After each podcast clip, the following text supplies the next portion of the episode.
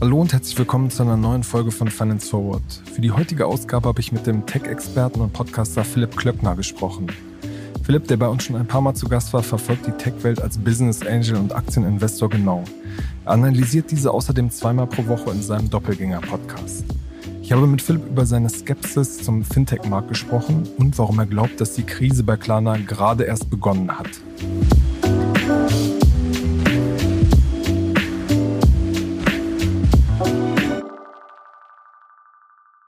Hallo Philipp, herzlich willkommen bei Finance Forward. Hallo Kaspar, freue mich sehr, wieder da zu sein. Philipp, wir haben uns ja noch nicht vor allzu langer Zeit gesehen, nämlich äh, Mitte Mai bei der Finance Forward Konferenz warst du netterweise ja auch Experte bei uns auf der Bühne.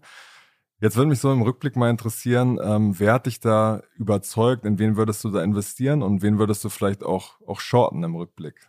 Überzeug ich fand den Revolut-Gründer eigentlich ganz äh, überzeugend. Die Frage ist, würde ich auf der, Bewer auf der aktuellen Bewertung danach. Aber die kommt jetzt vielleicht drunter bald. Ne? Genau, also auf, auf der aktuellen Bewertung würde ich in keins der, also ich habe ja nur begrenzt viele auf der Bühne gesehen, aber sagen, äh, die großen Neobanken und Krypto-Plattformen, da würde ich auf der jetzigen Bewertung, glaube ich, äh, nicht investieren. Shorten würde ich am ehesten N26 tatsächlich, ja. Okay. nee, nicht patriotisch, aber es ist leider die Wahrheit. Okay. Ja. Was, was überzeugt dich da stärker bei Revolut als bei, bei N26?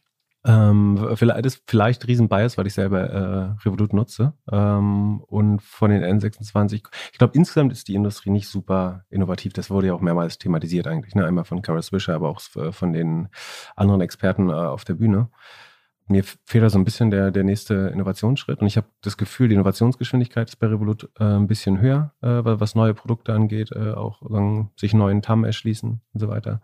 Ähm, während bei N26 das eher so äh, auf internationale Expansion äh, lange fokussiert war und der, der Move zu Trading und Krypto äh, eigentlich zu spät kam, obwohl es, ja, im Nachhinein ist mal alles offensichtlich, ne? aber jetzt ex, ex post sieht es so aus, als wäre das der schlauere Weg gewesen wahrscheinlich. Ja, da in der Produktinnovation ist ja eigentlich die, die Kryptobranche fast sehr viel innovativer. Mhm. Also wenn man sich FTX anguckt, die jetzt ja zum Beispiel so verschiedene Modelle gerade ausprobieren, wie man Märkte verändern kann. Da sind die ja, glaube ich, sehr viel innovativer. Mhm.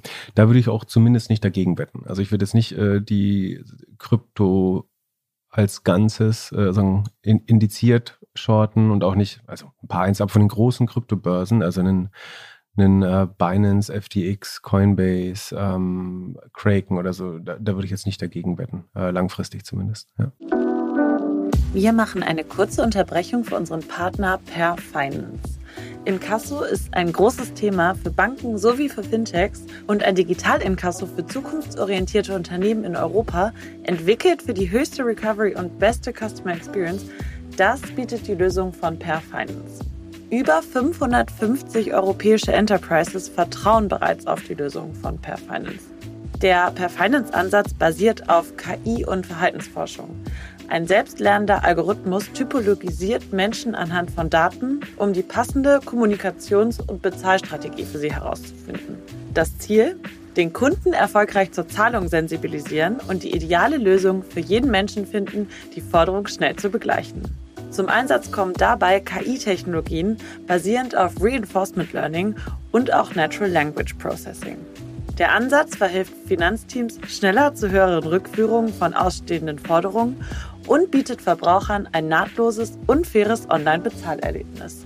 Das Ganze gibt es in einem All-in-One-Ansatz für alle Länder, ein Vertrag, eine Datenschnittstelle, ein Kundenportal und einen Ansprechpartner. Einfach mal schlau machen auf www.perfinance.com.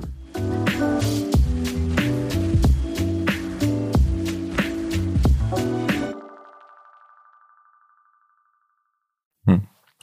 Du hast jetzt ja schon vor einiger Zeit bei euch im, im Doppelgänger-Podcast ähm, dich relativ äh, kritisch über Fintechs äh, geäußert, also gesagt, die, die aktuelle Krise wird gerade dieses Segment besonders hart treffen.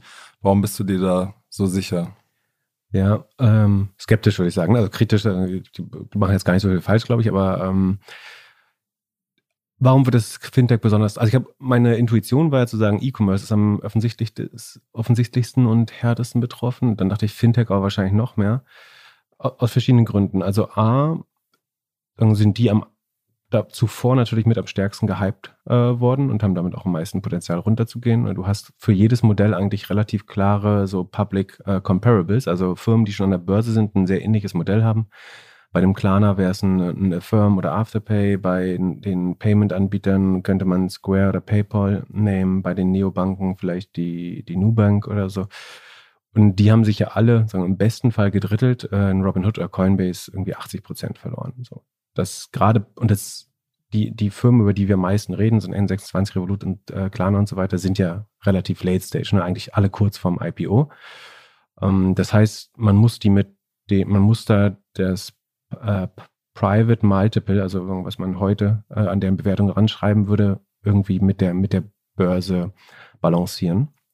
Und verglichen damit sind die einfach alle überbewertet, glaube ich. Ne? Ein äh, Firm ist nur noch sieben, äh, acht Milliarden äh, wert, glaube ich. Ich sehe jetzt nicht, warum ein Klarner äh, das äh, irgendwie neun, acht, neunfache wert sein sollte. Und das letzte Runde war jetzt auch schon negativ. Also einmal diese Anpassung der Bewertung. Dann ist es, glaube ich, so, dass die darunterliegenden äh, Märkte, also beim Trading Equities, ähm, beim Payment Konsum, bei ähm, Krypto halt das, das Krypto-Universum wahrscheinlich dieses Jahr alle rezessiv sein werden. Ne? Also die werden alle weniger Umsatz erfahren als im Vorjahr. Höchstwahrscheinlich, sofern man das voraussehen kann. Aber äh, um den Konsum steht es gerade nicht gut. Äh, um Equities, da wird Geld vielleicht noch nicht abgezogen, aber auf jeden Fall kommt nicht mehr so viel Neues rein. Also die, die institutionellen Anleger ziehen auf jeden Fall schon Geld ab ähm, oder sind schon fast netto raus aus dem Markt. Und bei, bei Krypto ist ganz ähnlich, dass wir eher in so einem Winter- oder Spätherbst äh, gerade sind. Von daher wird es schwerer, sozusagen auf diesem Boden zu wachsen, wenn der darunterliegende Markt äh, sich nicht gut entwickelt. Dann ist es gefühlt so, dass die Firmen alle sozusagen mit dem maximalen TAM schon bewertet sind, als würden sie ihnen 100 also Total Addressable genau, dem Addressable Market, Market äh, als würde ihnen schon sehr viel davon gehören, also viel, viel, sehr viel Vorschusslorbeeren. Und dann eine Sache, die ich auch den äh, Nick Stronski von ähm, Revolut gefragt habe, ist, meine Hypothese ist ja so ein bisschen, dass äh, das Fintech sich durchsetzen wird, ist natürlich gar keine Frage. Ne? Da glaube ich äh, auch dran. Aber was man ja schon sieht, wenn man auf andere Branchen kauft, guckt zum Beispiel Retail oder Travel, dann ist das, was durch Digitalisierung passiert ist, unter anderem, dass die Margen sehr stark zusammenschmelzen. Äh, ähm, einfach weil die, die Wechselkosten sinken, ähm, die, die Dinge werden effizienter und das alles rechtfertigt eine kleinere Marke. Man kann auch so ganz am Anfang äh, des Internets hat es ja vor allen Dingen so Maklermodelle eigentlich getroffen. Ne? Also Immo-Scout, Autoscout, äh, wo früher sozusagen Makler mit 40 äh, oder mit sehr hohen Margen, je nachdem, äh, quasi operiert haben, die, die wurden zuerst irgendwie wegcompeted. Ähm, und eine ne Bank ist letztlich auch nur ein großer Makler, der irgendwie die, die Soll- und Haben-Seite der Bilanz äh, mit, mit dem Gewinn dazwischen versucht zu makeln. Und deswegen glaube ich eigentlich, dass wenn Fintech sich durchsetzt, die, die Addressable Gross Profits sozusagen, also der Rohertrag, den es noch zu gewinnen gibt, sich verkleinern müsste. Zwei Beispiele, ähm, vielleicht International Transfers, also das, was Wise ähm, ähm, eben als TransferWise macht, aber auch Revolut zum Beispiel, beide fast kostenlos oder sehr, sehr günstig anbieten. Ähm, ich glaube, Revolut ist es kostenlos, äh, hat er gesagt das war halt früher ein Riesenmarkt. Da haben Banken, ich glaube, anderthalb bis drei. Western Union ist ja immer noch ein Riesenmarkt. Genau, genau. Ja. Und äh, auch andere Banken, irgendwie, wenn ich das bei meiner Hausbank mache äh, und ich irgendwie an einen Fonds äh, in Grand Caymans äh, irgendwie Geld überweise, dann gehen da anderthalb bis drei Prozent flöten teilweise. Das ist halt jetzt kein Geschäft mehr. Also da gibt es minimale Margen äh, und nicht mehr viel zu verdienen für alle. Und das heißt, für jeden Euro, den, den Revolut oder Wise oder äh, wer auch immer umsetzt, äh, gehen irgendwo anders wahrscheinlich, äh, ich, ich habe gemutmaßt drei und Nick meinte, glaube ich, eher sechs bis zehn äh, Euro an Marge bei anderen Leuten verloren. Ähm, sieht man auch sehr gut bei Upstart, glaube ich. Ne? Die haben ja so ein ähm, Kreditscoring, äh, Kreditvermittlungsunternehmen. Die haben gesagt, sie haben einen besseren Scoring-Mechanismus, äh, der sagen, überlegen ist zu Banken und sie geben den Vorteil an Konsumenten weiter. Also das führt halt nur dazu, also wenn immer besser gescored wird, falls sie das können, da bin ich mir noch gar nicht so sicher, weil ähm, wenn immer besser gescored wird, gibt es weniger Risiko, weniger Risiko führt zu weniger Prämie äh, und sagen, die Marge in dem Business sollte auch langfristig sinken, zumal wenn man sie nicht vereinnahmt, sondern den Konsumenten weitergibt, äh, um schneller zu wachsen. Also große Hypothese, der Gesamtfinanzdienstleistungs-TAM, der adressierbare Markt, sollte eigentlich schrumpfen, wenn Fintech sich durchsetzt. Das heißt nicht, dass es einen großen Player gibt, der sehr viel davon einnehmen kann, aber der Kuchen wird auf jeden Fall kleiner. Und ähm, bis unsere Eltern von ihren äh, sozusagen Hausbanken weggehen äh, oder auch drei Kreditkarten haben, äh, wie wir, wird es wahrscheinlich äh, noch ein bisschen dauern. Also oder beziehungsweise braucht es einen Generationswechsel, als dass man äh, die Kohorten auch durchdringen kann, glaube ich. Und dann vielleicht sagen, das ultimative Bären-Szenario ist eigentlich, dass die großen Plattformen, also insbesondere die, die auf den Endgeräten, nämlich den Mobile Devices, die für Payment und Fintech eigentlich essentiell sind, ähm, dominant sind. Äh, das sind natürlich Google mit Android und Apple mit iOS äh, oder dem iPhone, ähm, dass die eigentlich die prädestinierten Gewinner dieses, weil man ganz weit vorausschaut und denkt, dass Banking eigentlich so dezent äh, wie möglich äh, umgesetzt werden sollte. Also niemand will ja Banking haben, ne? sondern du willst eigentlich ähm, Banking gar nicht merken. Du willst entweder willst du einfach bezahlen können oder einfach anlegen, aber du willst ja gar nicht Bank dazwischen. Und wenn man das so einfach und so digital wie möglich macht, dann gibt es eigentlich keinen Grund, immer mehr Intermediäre dazwischen. Also man muss sich zum Beispiel fragen, bei Now Pay Later, warum will ich eine zusätzliche Partei in einem Einkauf haben, den ich auch vorher schon machen konnte? Äh, es sei denn, ich kann ihn mir anders nicht leisten. Und das aber dann ja genau problematisch, wenn es nur deswegen passiert. Also die ein Teil der Fintech-Angebote kreiert sogar Friktion und das friktionsreibungslosste Angebot, was es gäbe, ist eigentlich Peer-to-Peer-Payment von einem äh, iOS-Handy zu einem iOS iPad-Terminal oder von einem Android-Device zu einem Android-Terminal oder einem anderen Android-Device. Ähm, und Apple hat das ja jetzt auf der WWDC, auf der äh, Entwicklerkonferenz am Montag ähm, angekündigt, dass sie auch Buy Now Pay Later anbieten. Und das macht ja auch Sinn. Zumindest in den USA. In den USA erstmal in den USA. Erstmal. Ja. ja, ein paar ähm, Sachen haben sie ja erstaunlicherweise von den Fintech-Angeboten nicht global so stark ausgerollt, wie zum Beispiel diese, diese Apple Card, wo ja immer gemutmaßt wird, kommt das jetzt irgendwann auch mal nach, äh, nach Europa, nach Deutschland. Mhm könnte daran liegen, dass äh, das Kartenbusiness nicht ganz so attraktiv ist äh, in Europa, weil es stark reguliert ist. Ich glaube, die Interchange-Fees sind äh, irgendwie auf, was ist 0,5 Prozent oder so? 0,3, 0,4. Genau, äh, reguliert. Und in den USA darfst du halt locker noch anderthalb äh, nehmen, glaube ich. Deswegen ist das Business da einfach nochmal äh, spannender. Ich glaube, spätestens wenn man von, von einem Kreditkartenbusiness auf einen äh, Peer-to-Peer-Business, also wenn du zwischen den Payments, also du hast ein Wallet, wo wirklich virtuelles Geld drin ist, ähm, wozu man auch eine Banklizenz bräuchte natürlich, ähm, Geld austauschen könnte ohne Kreditkarte, ähm, dann können die Interchange-Gebühren eigentlich egal sein. Ähm, dann hast du eigentlich selber kaum noch Kosten und dann reichen dir vielleicht auch 0,2 Prozent oder so als Marge oder kannst es sogar umsonst anbieten in der Hoffnung, äh, zum Beispiel äh, bei Google einfach nur Daten äh, damit zu generieren. Ähm, Man ist grundsätzlich die Frage, wie sich da die Regulatorik äh, quasi in den nächsten Jahren verändert, weil die ja immer noch ähm, diesen Markt auch von sehr vielen anderen Märkten, die du gerade beschrieben hast, stark unterscheidet. Also dass zum Beispiel die amerikanischen Player nicht so gut nach Europa kommen können, weil es mhm. halt in jedem Land noch ein bisschen andere äh, Gesetzgebung gibt, die Finanzaufsicht da anders drauf guckt und so ja das ganze Bild anders ist und die großen Tech-Unternehmen da ja auch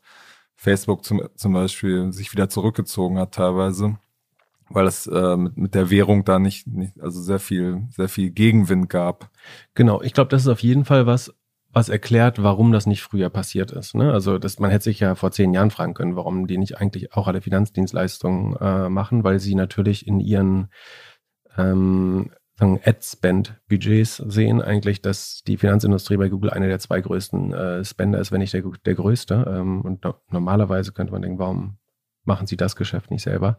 Aber ich glaube, die, das hohe Maß an Regulierung und sozusagen die Gewissheit, dass du dich auch mit einer sehr großen Lobbyorganisation einfach äh, anlegst, ähm, hat, er, hat er eine Rolle gespielt. Aber wie gesagt, man hat einmal den Aspekt, dass die die Prädestinierten, also von aus der UX-Sicht die Prädestinierten sind. Andererseits ist es natürlich äh, aus Datensicht aber unheimlich spannend, diese die Payment-Daten auch zu bekommen. Für Google zum Beispiel, um noch besser attribuieren zu können, welche, welcher Einkauf tatsächlich von Google-Werbung beeinflusst war. Wenn ich die Payment-Daten bekomme, ähm, kann ich das natürlich nochmal viel besser dem Advertiser erklären, dass ich hier wirklich eine Kaufentscheidung ähm, getan habe. Oder dass ich einfach jemandem, der eh gerade auf dem Weg zum Walmart war, äh, noch schnell ein Ad ausgespielt habe von Walmart, damit das besonders effektiv aussieht. Also es ist schon äh, strategisch unheimlich spannend, glaube ich, die, die Payment-Daten zu bekommen. Aber das wird äh, auch weiterhin ein langsamer äh, Prozess bleiben, glaube ich. Mhm. Also würde, würde ja trotzdem unterstellen, was in der Finanzbranche oft verneint wird, dass es schon ein Winner takes it most, also dass es ein Oligopol am Ende dabei rauskommen würde, oder? Da sagen ja viele, die Bankenlandschaft ist seit Jahrhunderten gewachsen und es können mehrere nebeneinander existieren.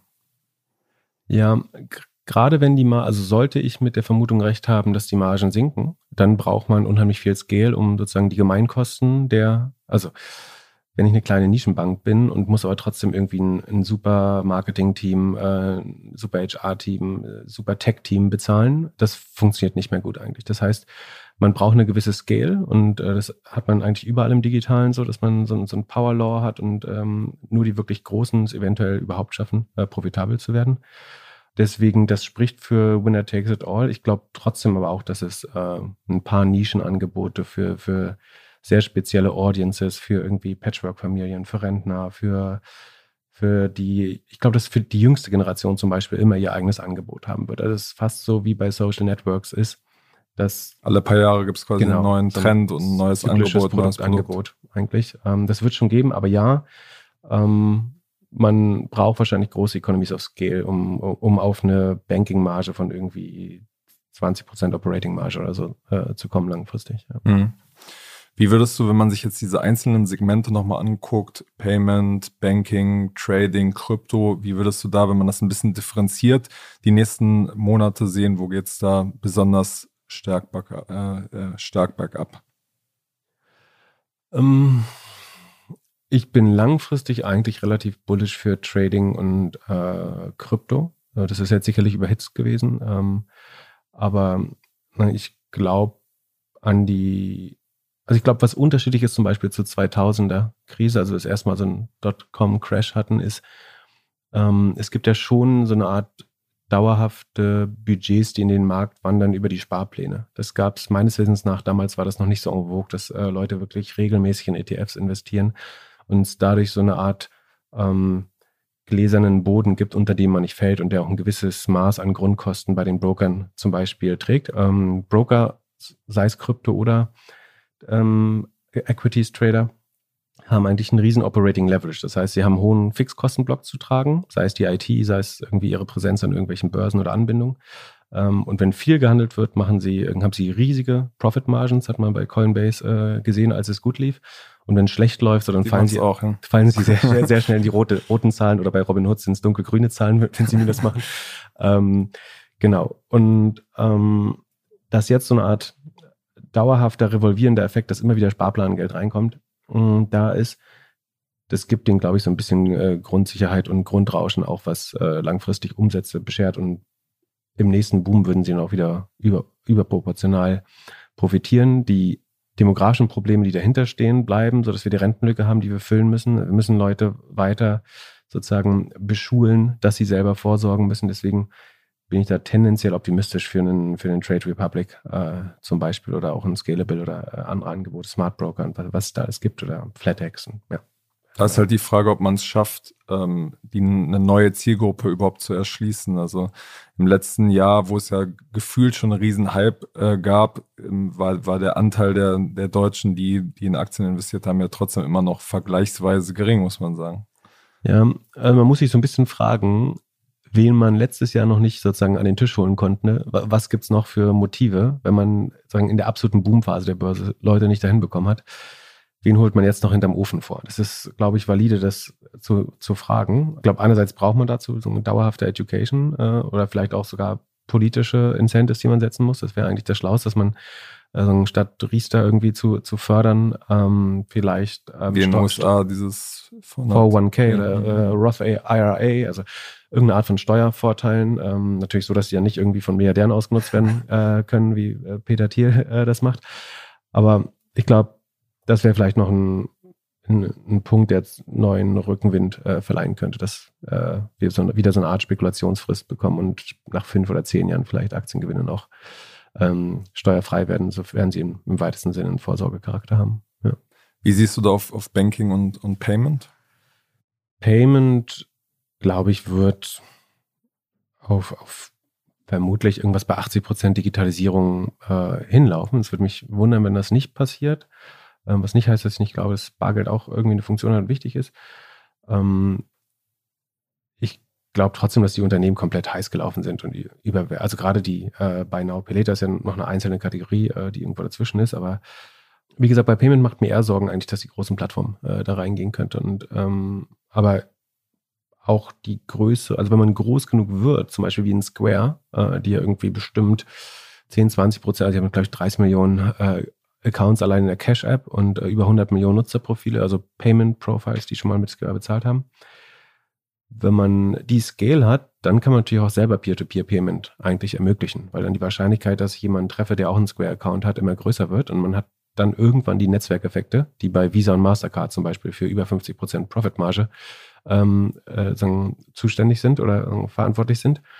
Das heißt, wenn man die Scale schafft, dann wird Payment natürlich irgendwann äh, super spannend, äh, glaube ich. Von daher glaube ich, werden die Großen äh, da durchaus überleben. Aber Frage ist, wie bekommen die noch genug Geld, um sagen, so schnell zu wachsen? Ähm, das auf den, die werden natürlich die, die, die letzten Bewertungen jetzt auch nicht mehr ähm, unbedingt sehen. Stripe wurde ja auch schon, äh, ich glaube, 13 Prozent oder so runtergemarkt von Fidelity, die so ein Late-Stage-Investor sind. Die haben gesagt, wir schreiben das auch sicherheitshalber mal von äh, 95 auf, was weiß ich, 83 oder was das ist, äh, Milliarden ab. Äh, das ist noch relativ äh, wenig. Also da glaubt man offenbar noch, dass das substanz substanziellen Wert hat.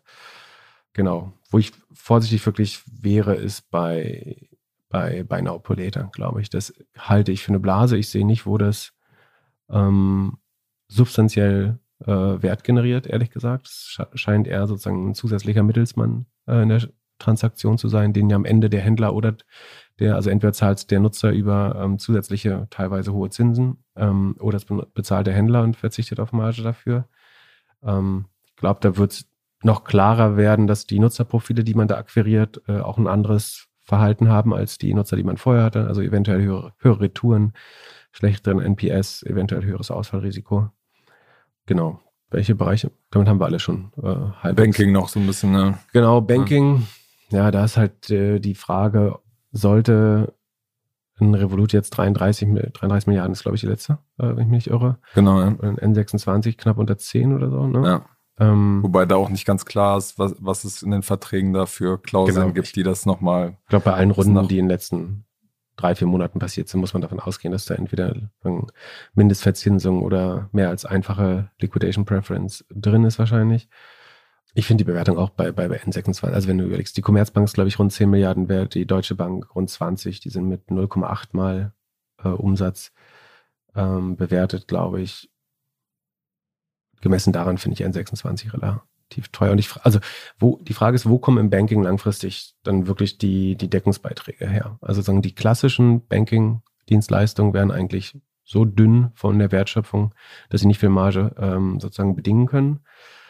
Ähm, und dann bleibt eigentlich nur entweder Payment oder Crypto Trading, Equities Trading, also Aktienhandel. Ähm, da ist N26 halt zurück. Und die, sagen, die ganzen Early Adopter sind schon also die Schnittmenge zwischen N26 und Trade Republic ist wahrscheinlich riesig groß. Und dass N26 jetzt ein besseres Trading-Produkt äh, auf den Markt stellt, äh, nach sagen, so schwer, wie man sich bisher damit getan hat, halte ich für einigermaßen unwahrscheinlich. Und dass jeder drei, vier Trading-Konten hat am Ende ähm, oder sagen, seine Sparpläne nochmal woanders einrichtet, äh, das, das ist ja auch langfristig auch was, was sehr viel Wert generiert, weil es sehr berechenbar ist, halte ich für, für schwer, ehrlich gesagt. Mhm. Also bin ich relativ skeptisch. Es gibt jetzt ja schon immer mal ähm, Gerüchte und Berichte darüber, dass es jetzt zu einer Konsolidierung kommt. Ähm, ja, verschiedene Unternehmen versuchen jetzt äh, zuzukaufen in dieser ähm, eher kritischen Phase. Ähm, glaubst du da auch dran, dass es jetzt die, die große MA-Welle gibt, gerade auch im, im Fintech-Bereich? Ja, das wäre wär eine notwendige Konsequenz, dass ähm, man den Kundenstamm von Playern, die sich vielleicht nicht mehr finanzieren können oder sehr stark äh, unter einem, einer Multiple Compression leiden, also wo die Besinkung, äh, Be Bewertung sehr schnell sinkt, dass man da hinzukauft. Die Frage ist, wer ist der, wäre der Konsolidator? Ähm, das stehen ja viele Unternehmen stehen ja im Moment nicht so gut da, die potenziell ähm, Käufer sein könnten. Ne? Genau, also was die, die noch halbwegs hohe Bewertung haben. Und das ist natürlich die Frage, ob sie sich vielleicht auch deswegen so ein bisschen noch eine hohe Bewertung zusichern selber, also ein Klarner oder eben N26. Die können natürlich in Aktien zahlen, wenn der andere glaubt an den Wert äh, dieser Aktien oder also Shares tauschen. Cash bezahlen wird niemand von denen, also ähm, kann ich mir nicht vorstellen. Ähm, ehrlich gesagt, weil die es natürlich jetzt auch eher festhalten, weil sie wahrscheinlich kommen sehen, sagen was ich vielleicht äh, richtungsweise richtig beschrieben haben könnte. Ähm, wer dann zukaufen könnte, sind natürlich die klassischen Banken. Also bei den Tradern, warum sollte nicht ein Charles Schwab irgendwann sagen, wir wollen auch die nächste Generation äh, von, von äh, Aktienfreunden ähm, auf unsere Plattform ziehen? Ähm, das könnten äh, irgendwie JP Morgan Chase, Bank of America sind 300 Milliarden schwer. Also für die sind das jetzt alles kleine Happen. Äh, Robinhood ist 8, 9 Milliarden, Affirm 8, 9 Milliarden, ähm, Trade Republic ähm, 7,5, glaube ich, zuletzt, ne? Ja. Ähm, Trade Republic 5. Also 5, genau, stimmt, stimmt. Euro, viereinhalb, viereinhalb war es, Entschuldigung. Viereinhalb war die Pre und dann äh, so sieben, oder ja, so im Dreh, zwischen viereinhalb und fünf. Ähm, das sind dann natürlich ähm, so gute Häppchen, aber ich könnte mir gut vorstellen, dass die Bewertung halt weiter runtergeht. Und ich glaube, dass die, ähm, die meisten Big Corporates wahrscheinlich sogar noch ein bisschen, bisschen abwarten werden. Ähm, zumal eben jetzt ja vollkommen klar ist, ob unklar ist, ob man auf dem Wachstumspfad bleiben kann, den man zuletzt gesehen haben. Also man sieht ja, dass die, die Wachstumsraten sich stark, stark verlangsamen. Sei es das Kundenwachstum bei, bei N26 ähm, oder bei Klarna, die nur noch 19 äh, Prozent gegenüber dem Vorjahr äh, gewachsen sind, aber ihre Kosten fast verdoppelt haben oder ihren Verlust äh, verfünffacht haben. Ähm, da drängt sich jetzt, glaube ich, nicht auf, ins fallende Messer äh, zu, zu greifen und das irgendwie bei irgendwas von 30 Milliarden oder so da über einen Zukauf nachzudenken. Also ich glaube, Klarna hat A, 20, 30 Prozent zu wenig Leute entlassen äh, mit den 10 Prozent, die sie entlassen haben. Wir sitzen auf einem riesen Kostenapparat. Ähm, und ich glaube auch, dass die nicht mal 10 Milliarden wert sein sollten. Also die machen fast genauso viel Umsatz. Wie kommst du da genau drauf? Also der einfachste Weg wären die, die, sagen die Public Multiples oder Comparables von Affirm. Ähm, Affirm macht auch ungefähr 350 Millionen äh, Net Revenue. Ähm, und Klarna müsste fast, sagen, wenn man es von schwedischen Kronen umrechnet, äh, auf einem ganz ähnlichen Level sein. Ähm, das heißt, es ist schwer zu sehen, warum die, wenn sie langsamer wachsen, höher bewertet sein sollten. Man muss dazu sagen, Klarna hat eine höhere Kundenbasis und höheres GMV, aber Affirm hat eine deutlich also höhere. Plattformumsatz. Genau, der ist bei 20 Milliarden, glaube ich. Ähm, während er bei Affirm nur 4 ist, aber Affirm hat eine 10% Take-Rate, äh, glaube ich, und Klarna ist eher so bei 2%. Das heißt, theoretisch können die die Kunden noch besser monetarisieren. Das will man sicherlich auch mit der Shopping-App machen, an der man ja hektisch bastelt mit der Integration von Price Runner. Aber das, wie gesagt, ähm, man kann im Moment sozusagen nach Revenue vergleichen. Da muss man sagen, Affirm ist sch schlechter bewertet, obwohl sie schneller wachsen bei gleichem Revenue. Ähm, und das andere ist Klarna um irgendwie, ich glaube, 600 Mil Millionen schwedische Kronen, also 60 Millionen Euro an Umsatz hinzuzugewinnen, haben sie ähm, zweieinhalb Milliarden, also 250 Millionen äh, Euro ähm, mehr Kosten produziert. Das, eine, das war eine Spirale, die hat so, hätte ich dich vor einem Jahr oder ja, vor einem halben Jahr gefragt, macht das Sinn, mit 100 Millionen Marketingkosten 10 Millionen neues ARA zu generieren? Da hättest du wahrscheinlich auch schon gesagt, das ist doof. Aber damals hat das Sinn gemacht, weil, weil diese 10 Millionen ARA werden mit, im Fall von Klarna ziemlich genau mit 100 Mal Umsatz äh, bewertet werden. So, das heißt, du hast deine Bewertung um eine Milliarde ähm, gesteigert und dafür nur 100 Millionen ausgegeben. Das ist eigentlich Aber die Streams sind noch nicht so vorhersehbar wie jetzt im Software-Business. Genau, das ist, ja. äh, würde ich, ich würde dem beipflichten. Ich glaube nicht, dass 100 Prozent äh, des, des Marktes das so sieht äh, beim, beim Banking und beim Payment ähm, oder beim Buy Now Pay Later. Aber so, die Firmen waren incentiviert, Geld teilweise auch im Nachhinein relativ irrational ähm, zu verbrennen, weil die Shareholder wurden nur ein Prozent diluted und dafür hast du eine Milliarde weitere ähm, Bewertungen bekommen. Jetzt funktioniert das natürlich überhaupt nicht mehr und sagen, diese Spirale zurückzudrehen. Also sagen, irgendwie im Wachstumsmodus zu, Wachstumsmodus zu bleiben, aber auf wieder vernünftige Akquisitionsrechnungen und Marketing-Effizienzen zurückzukommen, äh, ist, glaube ich, super, super schwer, ehrlich gesagt. Sieht man ja zum Beispiel bei Robinhood, die jetzt quasi schrumpfen. Genau. Und äh, gleich immer noch unprofitabel sind. Genau, genau. Das ist halt der Operating Leverage, der in die andere Richtung dreht. Äh, genau, genau. Weil man auf den Kosten sitzen bleibt, man hat super Entwickler äh, akquiriert, man hat hohe Marketingkosten. Ähm, und dann, aber die Umsatzseite hängt so stark am Trading-Volumen, äh, dass man dann ins Negative rutscht, mhm. genau.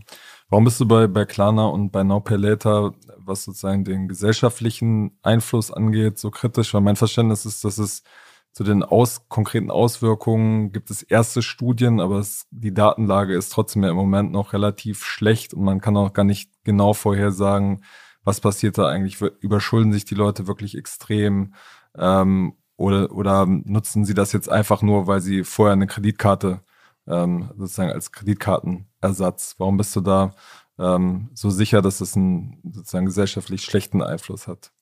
Man kann natürlich warten, bis es in fünf Jahren Zahlen dazu gibt äh, und irgendwie 20 Prozent der unter 30-Jährigen verschuldet, also überschuldet sind.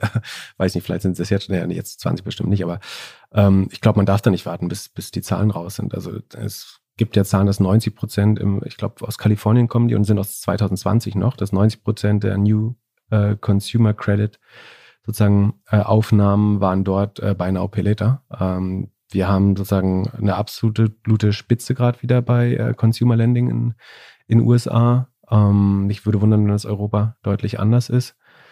Das, man kann einfach historisch gucken, wo das historisch hingeführt hat. Äh, und meistens an keinen schönen, schönen Ort. So, ich, und dann diese Schulden wurden aufgebaut. Also A, es wurde ja alles getan, um äh, den Fakt zu vermeiden, zu sagen, dass das Schulden sind. Ne? Sondern es das heißt irgendwie, das ist die neue Debit-Welt und äh, was weiß ich, das sind einfach nur Installments oder Scheduled Payments und keine Schulden, aber es sind natürlich äh, Schulden. Und dann muss ja, glaube ich, so ein bisschen unterscheiden. Jetzt im deutschen Modell zum Beispiel gibt es ja den Rechnungskauf, mhm. wo du de facto ja keine Schulden aufnimmst, sondern einfach die Klamotten zum Beispiel anprobierst und dann sozusagen ein Zahlungsziel von zwei Wochen hast. Mhm. Und dann gibt es sozusagen die Variante für drei oder sechs Monate, wo du dann tatsächlich auch einen Kredit aufnimmst, wo deine Bonität, wo, du, wo du quasi im Zweifel deinen Schufa-Eintrag kriegst und wo du auch Zinsen dann teilweise bezahlen musst. Ich weiß nicht genau, wie das in den USA genau differenziert wird, aber da gibt es ja schon eine, eine Unterscheidung. Ähm, also ich glaube prinzipiell jetzt zwei Wochen das zu Stunden, gerade wenn man mit einer Rekruturenquote von 50 Prozent bei Fashion oder so äh, rechnet, das scheint mir sinnvoll zu sein. Ne? Und das gab es ja auch früher schon. Aber man muss schauen, wenn man Peter Zwegert im Fernsehen schaut, so der, der erste Posten äh, ist immer nicht Miete oder was weiß ich, sondern das ist so hier meine, meine Otto-Privilegrechnung äh, oder was anderes, was ich im Internet gekauft habe oder früher in den Neckermann-Katalogen gekauft habe. Also das Konsumschulden waren auch da schon ein Thema und es war immer Rechnungskauf oder sagen irgendwelche äh, Point-of-Sale-Kredite oder wie man es auch mal nennen möchte. Das war auch vorher schon ein Problem und dazu kriegt jetzt eine ganz neue Generation Zugang mehr oder weniger. Das wird fast zu einer Normalität, Dinge so zu bezahlen, was ich nicht für gut halte.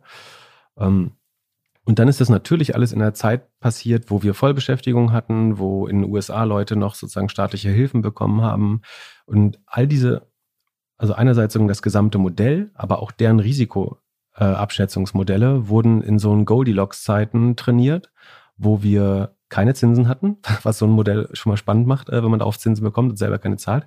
Und wo vor allen Dingen auch die Kreditabnehmer, also die Banken, die jetzt bei Firmen zum Beispiel oder bei Upstart typischerweise die Kredite übernehmen, also die Firma nimmt ja nicht alle aufs eigene Balance Sheet, sondern verkauft die teilweise weiter oder verbrieft die und verkauft sie weiter.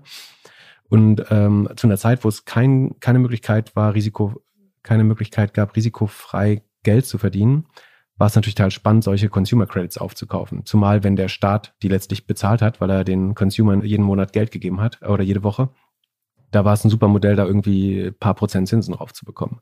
Und jetzt haben wir aber eine Zeit, wo A, es Zinsen gibt und B, wo der Staat nicht mehr die Rechnung der Konsumenten bezahlt, sondern äh, und wo Menschen auch erstmals wieder ihre Arbeitsplätze verlieren eventuell, ähm, wo die Lebenshaltungskosten steigen und ob und keine dieser Firmen, Firmen, Klarna, ähm, Afterpay, Afterpay vielleicht sogar, aber die gab es alle noch nicht bei der letzten Krise 2008, sondern die sind alle danach entstanden. Deren ganzen, ganze Modelle wurden trainiert, sozusagen. Das ist, als wenn du einen Tesla in Dallas, Texas sozusagen auf der Straße fahren lässt, wo die Straßen 15 Meter breit sind und trainierst und dann setzt du sie irgendwie nach Delhi oder Ho Chi Minh City äh, auf eine bevölkerte Kreuzung und sag jetzt fahr mal.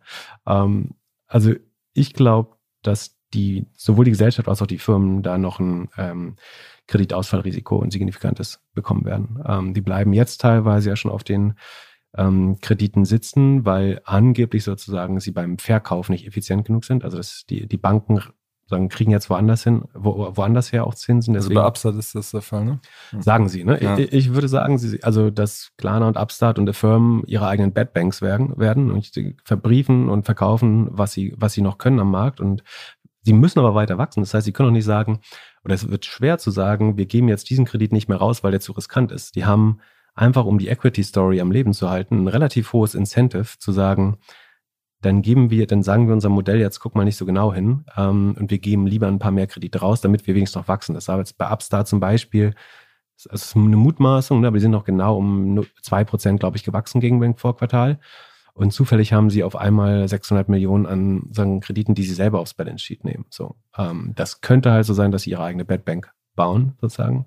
Das ist wahrscheinlich volkswirtschaftlich besser, als wenn es wie in der letzten Finanzkrise so ist, dass die schlechten Kredite verbrieft werden und weiterverkauft werden. Genau. Weil dann sozusagen im Worst Case geht halt die Firma pleite. Genau, also ich glaube, äh, die Aktionäre der Firmen haben überwiegend ja sagen gute Renditen in der Vergangenheit erlebt und sagen, wenn die das trifft und die das bezahlen, sozusagen mit ihrem äh, ja, Public Investments in, in Aktien, dann sollen die gern dafür haften. Ist auf jeden Fall besser, als wenn das so, äh, solidarisiert wird und der Staat die raushaut. Ähm, aber natürlich kriegt die Gesellschaft als Ganzes trotzdem ein Problem, weil natürlich ja auch die, die Konsumenten selber äh, verschuldet sind und ist die Frage, was macht man sozusagen? Machen wir auch noch liberalere Privatinsolvent? Ich glaube, in Irland oder so geht es, dass du irgendwie noch schneller entschulden kannst. Ähm, das, ich glaube, solche Probleme äh, werden wir äh, auf uns zukommen sehen. Ähm, und die, das alles sozusagen haben wir als gesellschaftlichen Schaden dann eventuell erlitten, dafür, dass eine relativ mediokre Firma wie Klarna dann noch,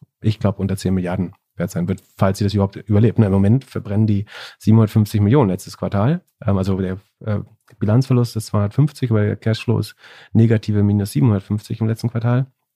Ich sehe noch nicht, wie das Modell äh, dauerhaft äh, funktioniert, wenn man auch schwere Zeiten hat, ehrlich gesagt. Siehst du denn irgendwelche Folgeeffekte, wie zum Beispiel diese, diese Verbriefungsgeschichte oder sowas, wo, wo auch andere noch getroffen werden dadurch?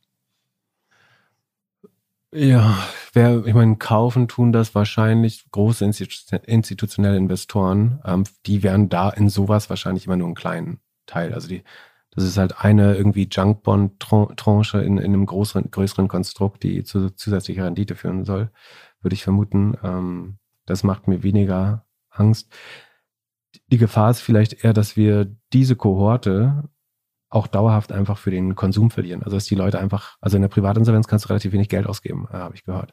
Ähm, und du verbrennst halt so wie wir 2000 eine ganze Generation an Aktieninvestoren äh, und Investorinnen verbrennt, verbrannt haben, ähm, verbrennen wir jetzt wieder einen Großteil der E-Commerce-Kundschaft vielleicht. Natürlich, dann ist das dann etwas unverzichtbarer, so die werden schon irgendwann wieder Geld ausgeben, aber vielleicht nicht so, so leichtsinnig, wie sie es äh, zuletzt gemacht haben. So. Hm. Wir hatten vorhin schon über das, die Apple-Ankündigung gesprochen. Wie hart glaubst du, wird das Firmen wie Affirm oder Klarna äh, treffen? Weil es wird ja wahrscheinlich eher im Point of Sale, wenn man im Laden ist, äh, benutzt als äh, im Internet. Ähm, also Affirm ist gestern an einem ansonsten guten Tag 5% im Wert gefallen schon. So, das ähm, hat mich überrascht. Ich hatte mit mehr gerechnet ehrlich gesagt, weil das Besondere ist ja nicht nur, dass da ein weiterer Konkurrent auf den Markt kommt oder so, sondern es ist halt jemand, der näher am Kunden dran ist, der andere auch, der bewiesen hat, dass er bereit ist, andere auszusperren äh, unter dem, also Tim Cook muss nur irgendwas in den äh, Firmen-AGBs finden, wo er sagt, da, wenn Firmen das erste Mal oder an irgendjemand Daten verkauft hat, so, dann kann Apple sofort sagen, ähm, wir sperren die aus, das ist nicht datenschutzkonform. das hat er mit Facebook gerade ganz gut bewiesen. Ähm, das ist eine Sache, plus dass Apple natürlich die wertvollsten aller Nutzer besitzt. Also von der Kaufkraft hat Apple auf der Plattform wahrscheinlich 80 Prozent. Während, ähm, das heißt, da wird man so eine Art. Das iPhone selbst ist dann schon der, Bonität, der Bonitätsnachweis genau, am Ende. Ja, das, genau. Das iPhone ist halt mindestens ein, ein Faktor in, in Firms äh, Mechanismus, äh, definitiv. Und sagen, das irgendwie signalisiert schon eine gewisse äh, Bonität, die dahinter steckt. Ähm, sagen, dahinter steht ein Großteil der, der Gesamtkaufkraft, äh, die Apple hat, von besserer Bonität. Und im schlimmsten Fall hättest du so eine adverse Selektion sozusagen. Das Apple nimmt die guten Kunden und Apple hat natürlich auch viel mehr Daten. Also sie geben, sie schützen meine oder deine Daten ja sehr gut vor anderen, aber sie selber sammeln ja durchaus äh, schon Daten. Und gerade wenn du das Credit Scoring vielleicht äh, nutzen willst oder den, das Buy Now Pay Later von Apple, dann haben Sie natürlich Zugang zu ganz vielen Daten, die andere nicht haben. Das heißt, Sie können sich die, die tollsten Kunden irgendwie äh, selber aufs Balance Sheet nehmen, was übrigens eine großartige Lösung ist, um die 200 Millionen äh, sozusagen putting to work, die, die 200 Milliarden, Entschuldigung, 200 Milliarden, die Apple rumliegen hat, irgendwo auf den ähm, Bahamas, Bermudas, auch immer die sind, ähm, irgendeine Art von Finanzdienstleistung an, äh, anzubieten, ist total schlau für Apple, weil sie ganz viel Cash haben, was sie nicht brauchen. Ähm, das auch, auch von daher macht das nochmal richtig Sinn. Das ist die Frage, ob sie es in die USA kriegen. Das war doch immer so ein Thema. Genau, die, wie, die Fra Frage, kriegen Sie es repatriiert? Können Sie es anbieten, obwohl das Geld woanders? Können Sie das Geld irgendwie nutzen? Äh, Sie haben es ja auf dem Balance Sheet. Ne? Sie können zumindest sozusagen eine, eine, sehr attraktive, stabile Bank damit bauen, weil es liegt ja auf Ihrem Balance Sheet sozusagen. Die Frage ist, äh, Sie müssten es irgendwo bei der Notenbank auch hinterlegen teilweise vielleicht. Äh, das weiß ich nicht gut genug, ehrlich gesagt. Aber ähm, sie, sie haben die besten Daten, sie können sich die besten Kunden raussuchen und dann würden nur noch schlechtere Kunden eigentlich äh, zu Firmen, Upstart, anderen BNPL-Anbietern äh, gehen. Ähm, was deren Modell nochmal deutlich äh, hässlicher macht, dann äh, wahrscheinlich, weil sie natürlich mit höheren Default Rates, also Ausfallraten, äh, zu rechnen hätten, wenn die, die sichersten Kunden, die trotzdem Zinsen zahlen, eventuell aus, aus dem Markt verschwinden. Hm. Ja. Man, die, die große Frage schon seit, seit Jahren eigentlich in der Fintech-Branche ist ja, ob dieses Versprechen, ähm, ich schaffe es mit Technologie, die Menschen besser zu scoren, ob das mal wirklich eingehalten wird. Das ist ja sozusagen Creditech hat ja damals diese Story schon äh, 2012 versucht zu spielen und es hat, wie man dann am Verlauf der Firma gesehen hat, damals nicht geklappt. Und es ist die Frage, ob das jetzt, ähm, ob sie das jetzt überhaupt hinkriegen. Das ist ja sozusagen ja. ein generelles Fragezeichen. Ich glaube, es wäre unlogisch anzunehmen, dass man mit mehr Daten schlechtere Kreditentscheidungen trifft. Ne? Also es, ich glaube schon, wenn man ausreichend viele Daten hat, wie zum Beispiel in Google äh, oder in Apple. ist die Frage, ob man es schafft, die richtig zu interpretieren. Ne? Ja, da würde ich Google sozusagen als AI-First Company und aber auch Apple das durchaus zutrauen, äh, ehrlich gesagt. Das Problem ist nur, dass der Markt dadurch eigentlich nicht besser, oder das Geschäftsmodell wird dadurch nicht besser, weil mit sagen, besserer Prediction hast du auch wieder mehr äh, mehr Wettbewerb und die Margen äh, sinken halt. Also das ist zum Beispiel, ich glaube, für die Versicherungsbranche ist das ein Riesenproblem, dass je weniger Unsicherheit oder Uncertainty du in der Zukunft hast, desto weniger muss überhaupt versichert werden. Äh, also bestes Beispiel sind selbstfahrende Autos. So, die werden deutlich weniger Unfälle bauen, höchstwahrscheinlich. Ähm, damit sollte der Versicherungsmarkt für Autos äh, sich irgendwie dritteln, vierteln äh, in den nächsten 20 Jahren höchstwahrscheinlich, wenn die irgendwann selbst fahren dürfen und so weiter. Und je mehr Sicherheit äh, du aus Daten generieren kannst oder je mehr Unsicherheit du abbauen kannst, desto kleiner sollte der Versicherungsmarkt ähm, und letztlich so ein Kredit, also ein Teil von dem Kredit ist ja eine Versicherung gegen den Ausfall, ähm, der sollte kleiner werden und die Margen sollten äh, schwinden. Ähm, das endet dann am Ende so, dass manche Menschen vielleicht, äh, also du und ich würden vielleicht für ein, zwei Prozent sogar einen Kredit bekommen, äh, weil wir eine gute History äh, haben, zumindest in letzter Zeit. Und äh, ich habe zu viele Konten, deswegen.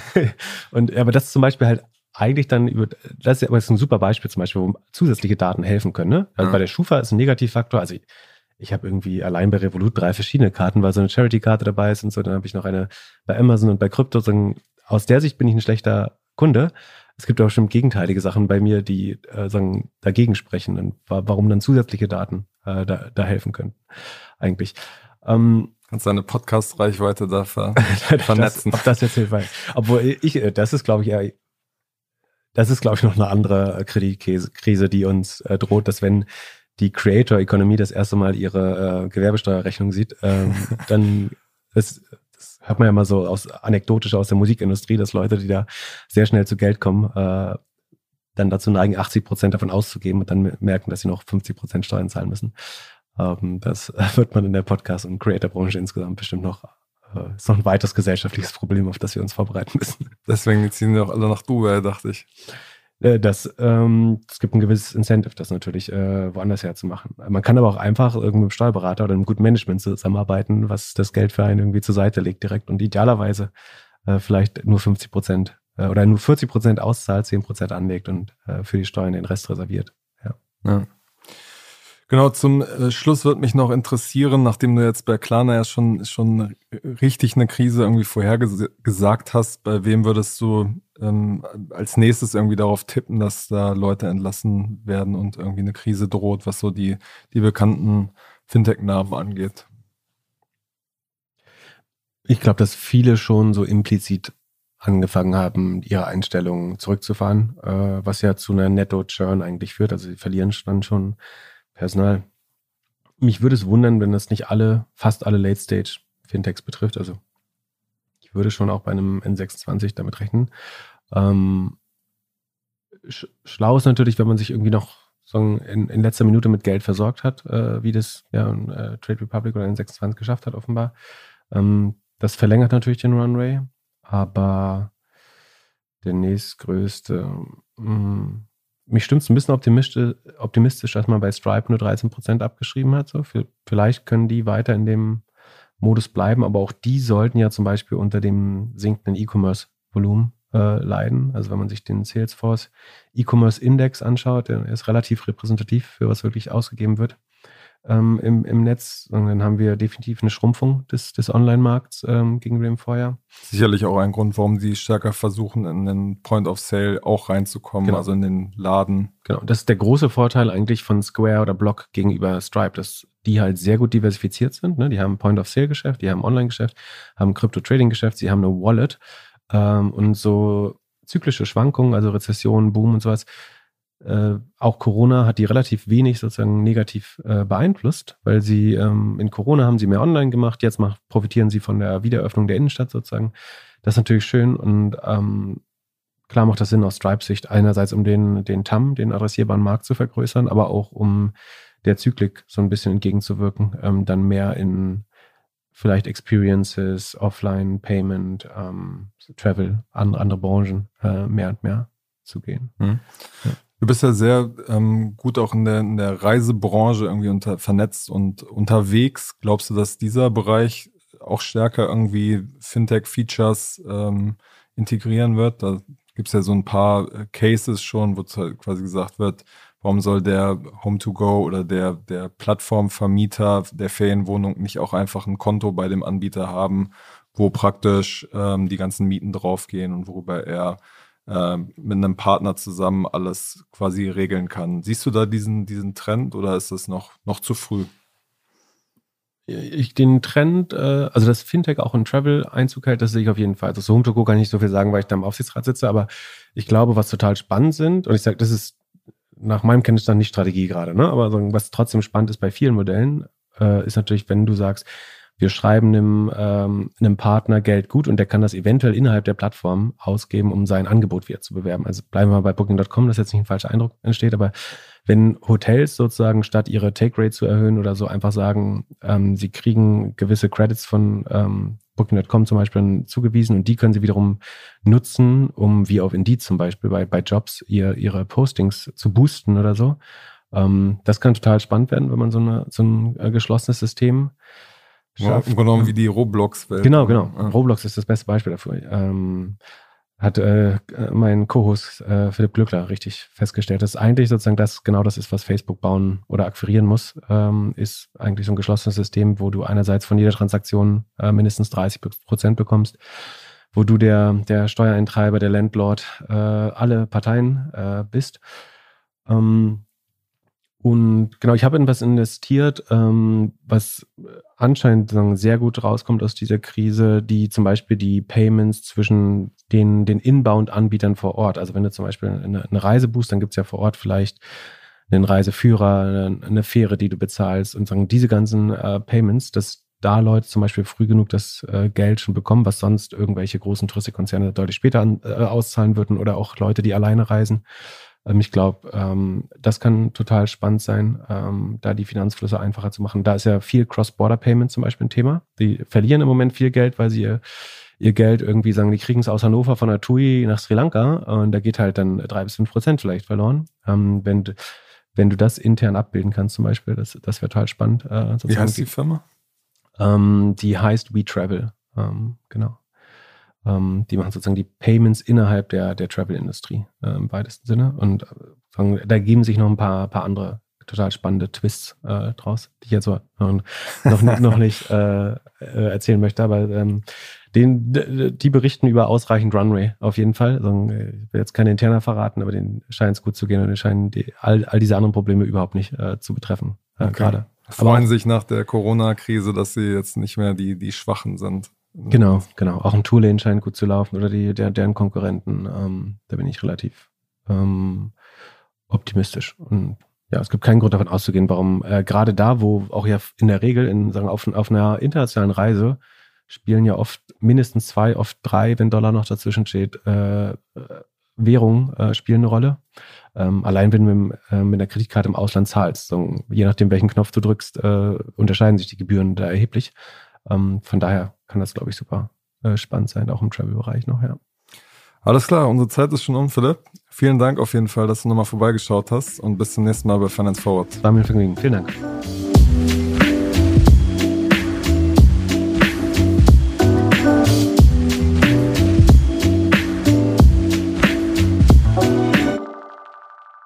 Dieser Podcast wird produziert von Podstars bei OMR.